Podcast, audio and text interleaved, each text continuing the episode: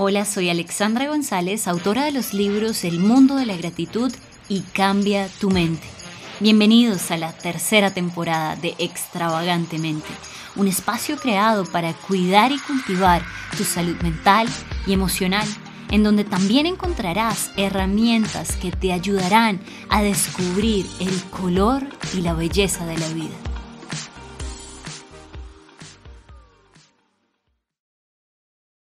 Hola, un saludo muy especial a toda la audiencia de Extravagantemente. Yo estoy muy feliz de estar nuevamente frente a los micrófonos para llevar contenido de valor, contenido que sume a sus vidas y que podamos crecer todos nuestra vida espiritual, también cuidando nuestra salud mental. Me tomé unas semanas fuera de los micrófonos para descansar, desacelerar, meditar, viajar, eh, preguntarme muchas cosas, proyectar otras, soñar. Así que estoy nuevamente con ustedes después de, de este tiempo muy contenta, muy feliz, con nuevas expectativas, con nuevas fuerzas, recargada. Y hoy quiero darte una muy buena noticia y es que lo que resta del año voy a tener un episodio todos los martes de cada semana. Así que bueno, para mí es súper feliz porque ya hay un montón de episodios preparados para ustedes, como siempre invitados de lujo con temas súper relevantes, súper prácticos y el tema de hoy no es la excepción. El tema es cómo ayudar a alguien con depresión. Esta pregunta me la hacen prácticamente en todos los seminarios, talleres, conferencias que doy cuando tenemos sesiones de preguntas y respuestas, porque siempre hay un familiar, un amigo, una persona muy cercana, un colega que, que está muy preocupado o quiere hacer algo por aquella persona que está sumida o con síntomas de depresión. Y hoy te quiero hablar desde dos perspectivas. En primer lugar, mi postura como paciente de depresión clínica por años, pero también como una persona que a la fecha de hoy lleva 10 años caminando en libertad y sanidad. Y mientras grabamos este episodio me voy a tomar un rico y delicioso té de burbuja. Me encanta y, y bueno, es uno de los motivos que encuentro en la vida para ser feliz, para celebrar. Antes vivía llorando, triste, insatisfecha, frustrada, pero hoy pequeñas cosas como un té de burbuja grabando un episodio extravagantemente me hacen muy feliz, así que bueno, lo abriré y empezaremos este episodio.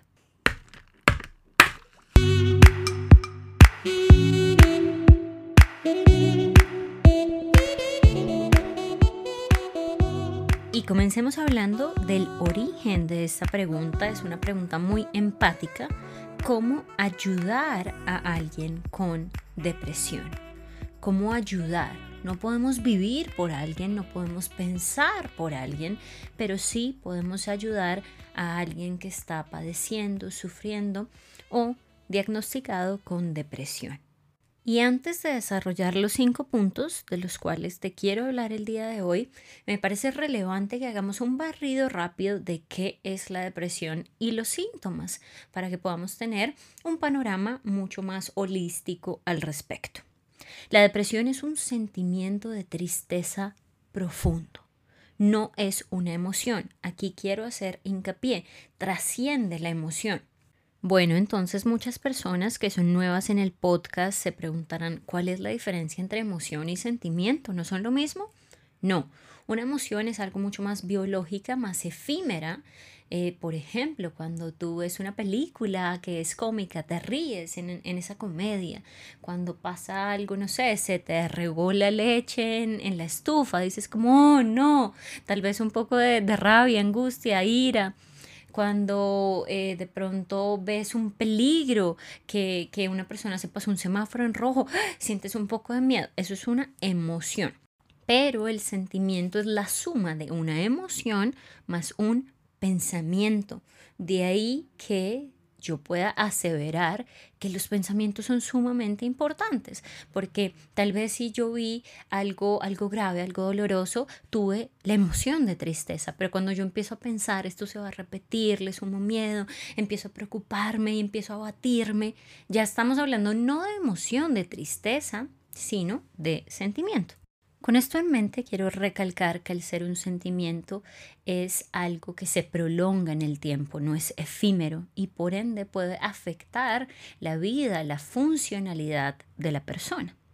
Ahora bien, ¿a qué sabe la depresión? ¿A qué huele? ¿Cómo se siente la persona? ¿Siente frustración en muchos casos? La tristeza, obvio, pero hay un subsuelo de amargura, de resentimiento, de frustración. Es, como lo he dicho muchas veces, es una sopa que tiene varios ingredientes. En algunos casos hay miedo, hay rechazo, baja autoestima, abandono. Tal vez eh, la persona fue completamente decepcionada, eh, no sé, no, supo cómo salir adelante después de, de caer al piso emocionalmente, financieramente.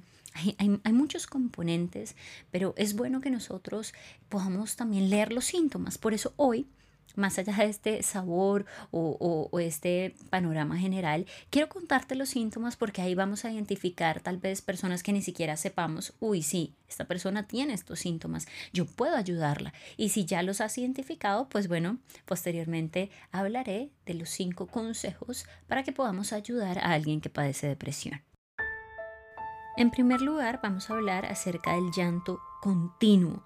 Fue algo que yo tuve por muchos años. Lloraba porque sí, porque no, porque había, no había, porque me decían linda, fea, porque estaba incluida, excluida de planes, en fin, por todo prácticamente lloraba y esto es una gran alarma encendida.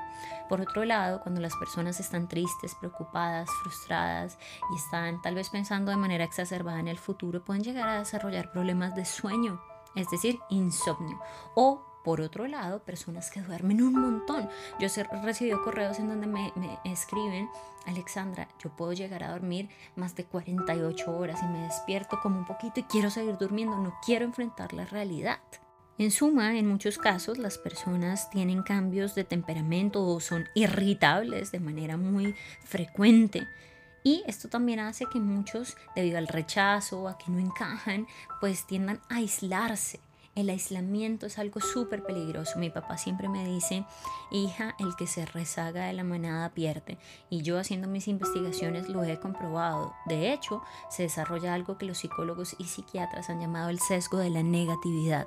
Cuando estamos en ese aislamiento, empezamos a pensar lo peor, lo negativo, los peores cuadros. Porque la mente, cuando está alejada de la sociedad y de Dios, siempre está como diseñada en este mundo caído a pensar lo peor. Y ya cuando tú te enfrentas a nuevas personas empiezas con ese, ese sesgo de la negatividad lo que la artista Julia Cameron, escritora del libro El Camino del Artista, llama el sensor, esa voz negativa interna, lo que la psiquiatra Marian Rojas llama esa voz interior que es negativa, que te está diciendo, mira, te rechazan, te están mirando lo peor, te va a ir mal, no te van a aceptar, te van a robar, en esta relación te van a traicionar y empieza como ese sesgo de la negatividad, obviamente eso hace que las personas tengan otro síntoma y es que se desilusionen rápidamente o que dejen de ilusionarse de la vida, no quieran soñar, se desmotivan, ya no quieren ir a trabajar, a estudiar y esto obviamente hace que haya una actitud pesimista para el futuro, para el presente y desesperanzadora para el futuro. Por ende, pues las personas pueden llegar a casos extremos como autolesionarse, que para mí ya es algo eh, muy inminente y los papás, los amigos deben percatarse de este síntoma tan, tan radical. Y obviamente cuando ya hay intentos suicidas, así sea con una carta, así sea con algo que aparentemente no es tan letal, ya los pensamientos han aumentado de manera negativa, de manera inminente, incisiva. Hay mucho pensamiento intrusivo y por ende, pues debemos prestar atención a estos principales síntomas. Hay muchos más, pero cuando ya hay dos de estos mínimos, yo digo alertas encendidas, necesitamos tener nuestro kit de ayuda y estar prestos para ayudar a quienes nos necesiten. Recordemos que para la Organización Mundial de la Salud, la depresión es la principal causa de discapacidad en el mundo. ¿Por qué? Porque hay personas, como les comentaba anteriormente, que quieren estar en cama, que no se quieren bañar, que no quieren comer, que ya dejan esa ilusión como yo lo he dicho en muchísimas oportunidades, empiezan a ver la vida en blanco y negro, los colores se empiezan a desvanecer y la luz empieza a ir, porque recordemos que la luz es la que hace evidente el color. Sin luz vivimos a tientas, en oscuridad, en blanco y negro. Y en muchos casos, pues muchas personas llegan a dejar de ver por la muerte autopropiciada. En cuanto a cifras, quiero compartirte esto antes de, de ir a los cinco tips. Después de la pandemia, 3 de cada 10 personas padecen depresión. Y ojo, esto solo es las personas que van a consulta y son diagnosticadas, pero ¿qué diremos de la infinidad de personas que tienen los síntomas y nunca han ido a un psicólogo, a un psiquiatra? Dicho esto, adentrémonos en el corazón de este episodio, en donde vamos a, tratar de responder, bueno, ya conozco a alguien, he identificado que tiene los síntomas y está viendo la vida en blanco y negro. ¿Qué hago, Alexandra, para que, así como tú y otras personas que han salido adelante, esta persona pueda empezar a ver los colores en la vida, la vida en colores, como lo es el eslogan de extravagantemente, vive la vida a full color. El primer consejo es C, inspiración.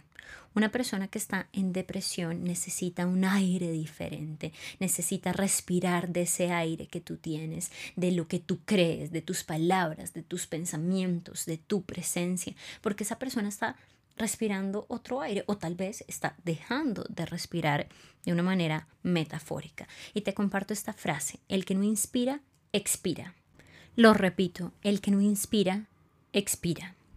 Si frente a la situación de esta persona en depresión solo te estás quejando, estás mirando todo lo negativo, no sirve, no estás sumando.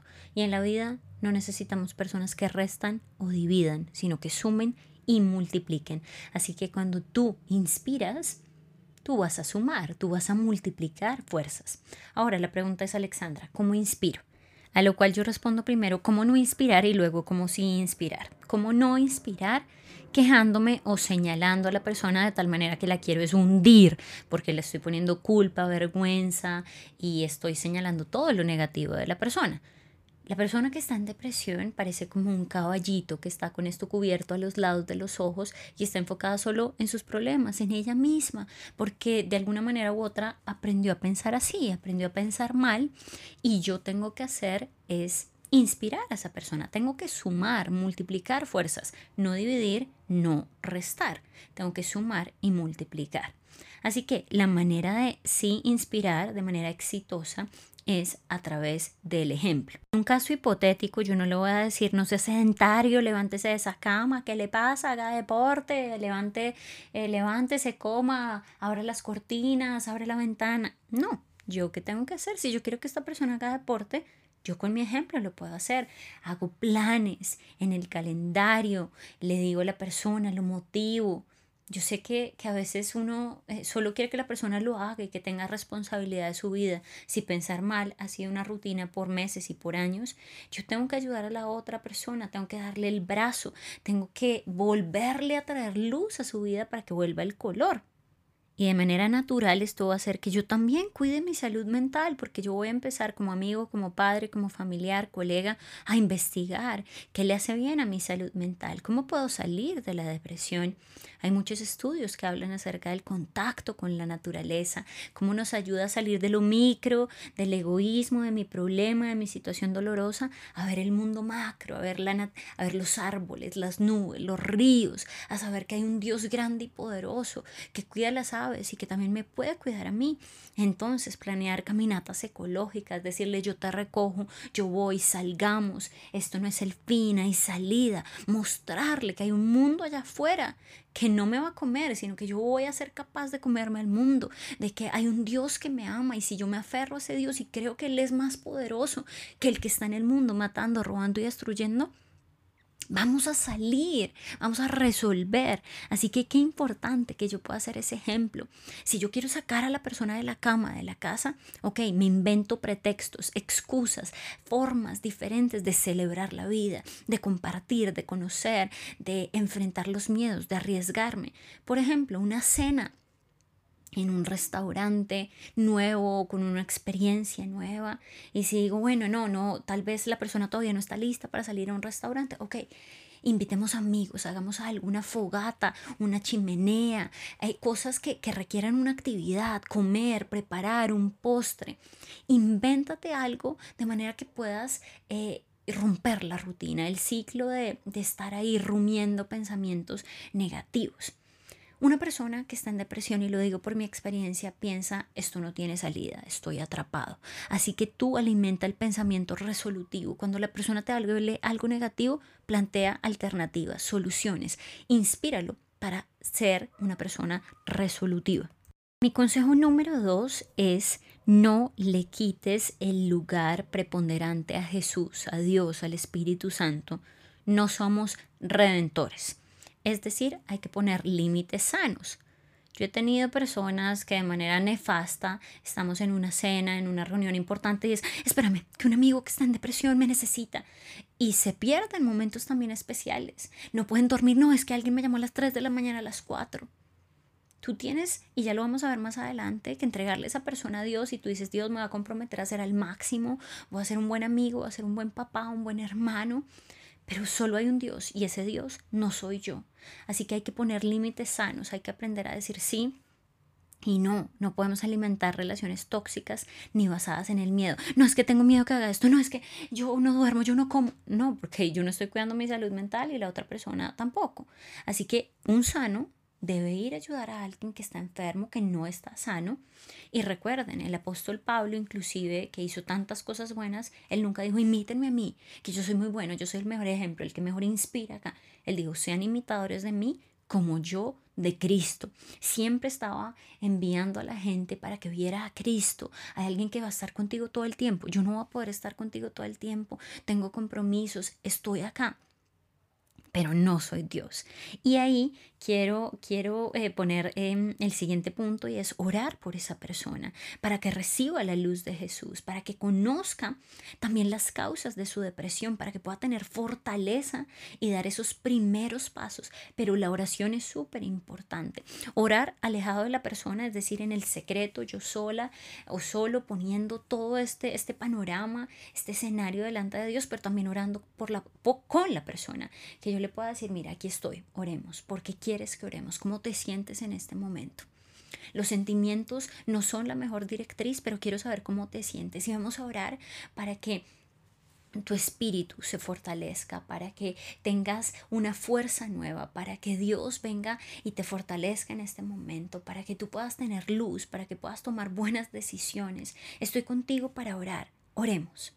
Consejo número cuatro incentivar a la persona para que busque ayuda profesional, de manera que haya una mirada más imparcial, una persona que pueda tener un historial clínico del paciente, que pueda indagar en su niñez, en su adolescencia, en su personalidad, una persona que guarda el secreto profesional de manera que, que el paciente, la persona con depresión pueda abrir, pueda sacar todo lo que tenga y no tenga como ese prejuicio, es que es mi amigo y es que cómo le voy a contar esto. Entonces, qué importante que alguien pueda decirte, mira, yo estoy aquí, voy a guardar el secreto profesional y que esa persona tenga esa confianza. Lo repito, lo he dicho en otros episodios, a la hora de buscar un profesional de la salud, no es el primero o el, o el que es gratis necesariamente, es una persona con quien el paciente pueda tener empatía, confianza, que tengan el mismo set de valores. Insisto, una persona que tal vez está en depresión porque hizo un aborto y sueña todas las noches con esto,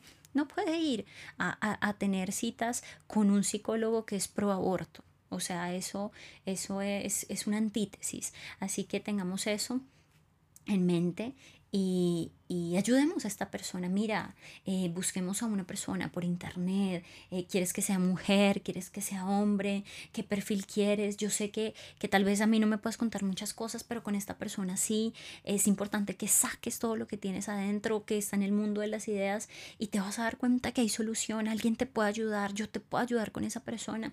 Yo inclusive He tenido casos cercanos a mí, le digo, mira, yo te voy a pagar la primera consulta, las primeras tres consultas, porque te quiero ayudar y ya tú vas a pagar las siguientes, pero que tú puedas también incentivar de alguna manera a esa persona a buscar una ayuda profesional que se requiere y eso va a acelerar los procesos. Tal vez una ayuda eh, con un pastor, un consejero espiritual sirve, pero es limitada, puede ser complementaria y es lo que yo siempre, siempre sugiero. Especialmente en casos cuando ya vemos síntomas de autolesiones e intentos suicidas, porque ya los pensamientos intrusivos han avanzado muchísimo que necesitamos algo integral, espíritu, alma, cuerpo y una vida social saludable. Y mi último y quinto consejo es abrazar y dar palabras de ánimo. ¿Qué hace un abrazo? El poder del abrazo es traer oxitocina. Es esa hormona que le hace contraparte al cortisol, a la hormona del estrés, de la angustia, de la tristeza, de la soledad, del peligro, de la amenaza. La oxitocina es la hormona del amor. Estudios inclusive han demostrado que un abrazo de 8 segundos puede bajar altas cargas de estrés en la persona. Así que lánzate, dale un abrazo a esa persona en mi caso, cuando yo estaba triste o he estado triste en muchas ocasiones, un abrazo de mis padres ha sido un lugar seguro. Un abrazo de mi hermana, de mi hermano. En los brazos de ellos he, he llorado, me he tranquilizado. He recibido además sus palabras de consolación, de exhortación, de esperanza, de fe. Y eso me ha catapultado a nuevos niveles. Eso vale más que una pastilla. Una pastilla, aunque sirve en muchos casos funciona como paliativo temporal, no es la solución final. Así, hemos culminado los cinco consejos para ayudar a alguien que padece depresión. Si tú tienes alternativas, ideas adicionales para ayudar a personas cercanas que tienen este diagnóstico o estos síntomas, por favor escríbeme en Instagram arroba extravagante.mente. La idea es poder seguir compartiendo estas buenas noticias, estas soluciones con otras personas que necesitan ayuda, inspiración tal y como lo hablábamos al comienzo. Te recuerdo que también en la página de Instagram está el highlight que dice ayuda psicoterapéutica. Ahí están todos los psicólogos cristianos que tienen convenio con extravagantemente. Es decir, ellos ofrecen descuentos para toda la audiencia de extravagantemente. Y te invito, si te ha gustado este contenido, a que lo compartas con otras personas, a que te suscribas a este podcast y lo califiques con cinco estrellitas. Yo te envío un abrazo muy fuerte a la distancia. Abrázate en este momento. Es el abrazo que te estoy enviando y quiero que sepas que hay esperanza. Culmino con esta escritura que me gusta mucho. Está en Romanos 15, 13 y dice, el Dios de esperanza los llene de todo gozo y paz en el creer. Mientras tú crees que tu amigo, que tu familiar, esa persona cercana va a mejorar, que tú tengas gozo y paz en el creer, no con incertidumbre, sobra o miedo, sino que tú creas y hables vida pese a lo que estás viendo. Tú ves a alguien que llora todo el tiempo, declara vida, declara cómo quieres ver a esa persona. Gozo y paz en el creer para que abundes en esperanza por el poder del Espíritu Santo. Un abrazo. Gracias por haberme acompañado en este episodio. Espero que este contenido haya sido de gran ayuda para tu vida. Te invito a que te suscribas a este podcast y lo compartas con amigos y familiares. Recuerda seguirme en redes sociales como arroba extravagante.mente y descarga gratuitamente nuestra revista desde www.extravagantemente.com.